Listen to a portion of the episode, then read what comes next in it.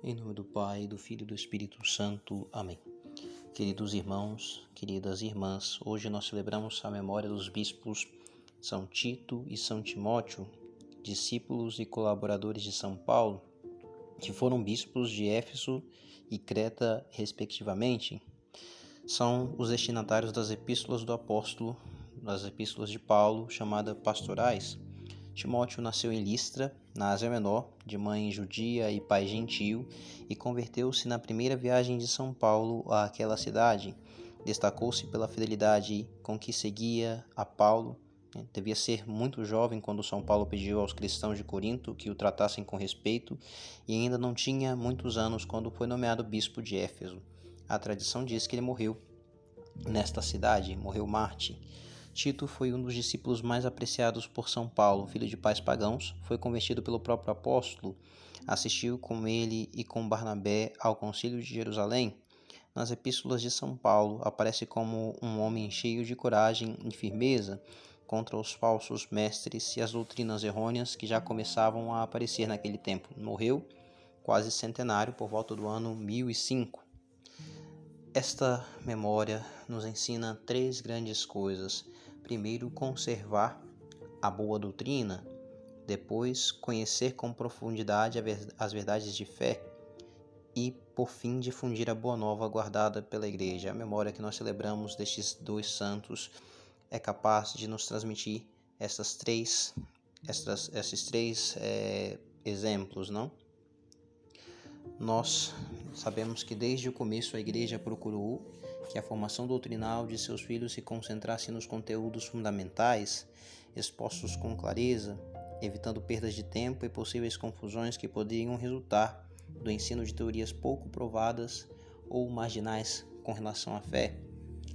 Ao, a partir para a Macedônia, ao partir para Macedônia, para a Macedônia escreve é, São Paulo a Timóteo: Roguei-te que ficasse em Éfeso para que advertisses a alguns que não ensinassem doutrinas diferentes, nem se ocupassem com mitos e genealogias intermináveis, coisas que servem mais para gerar disputas do que para edificar o plano salvífico de Deus na fé.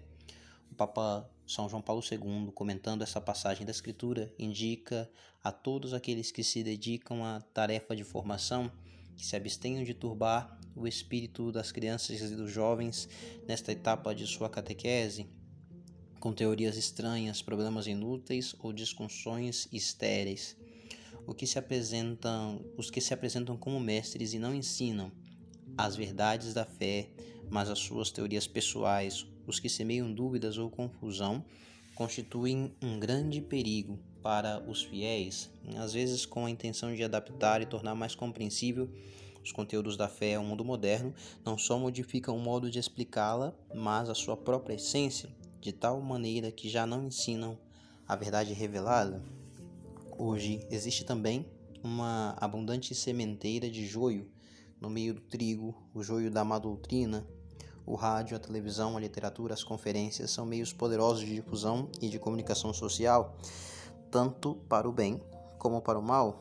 Junto com boas mensagens, nós bem sabemos difundem erros que afetam de modo mais ou menos direto a doutrina católica sobre a fé e os costumes, nós não podemos considerar-nos imunes ao contágio dessa enorme epidemia que nos cerca. Os mestres do erro aumentaram em relação àquela primeira época em que São Paulo escrevia, e as suas advertências, apesar do tempo transcorrido, são plenamente atuais. São Paulo VI falava de um terremoto brutal e universal. Um terremoto porque subverte e universal porque o encontramos em toda parte, ou seja, o erro. Conscientes de que a fé é um imenso tesouro, temos de empregar os meios necessários para conservá-la em nós e nos outros para ensiná-la de maneira particularmente é, responsável àqueles que de algum modo ou de outro temos ao nosso cargo. A humildade de saber que também podemos sofrer o contágio desta, desta epidemia de má doutrina há de nos levar a ser prudentes e não comprar ou ler um livro de, da moda só porque está na moda ou pedir informações e conselhos sobre é, espetáculos e programas de televisão é, que são perniciosos né, à nossa fé.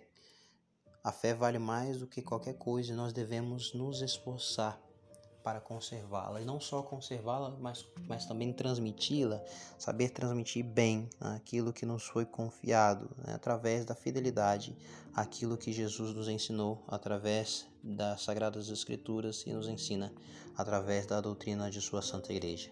Peçamos essa graça de sermos fiéis ao depósito que nos, que nos foi confiado, para que nós possamos transmiti-lo de modo intacto aos demais. Peçamos essa graça à Santíssima Virgem Maria, assim seja. Amém.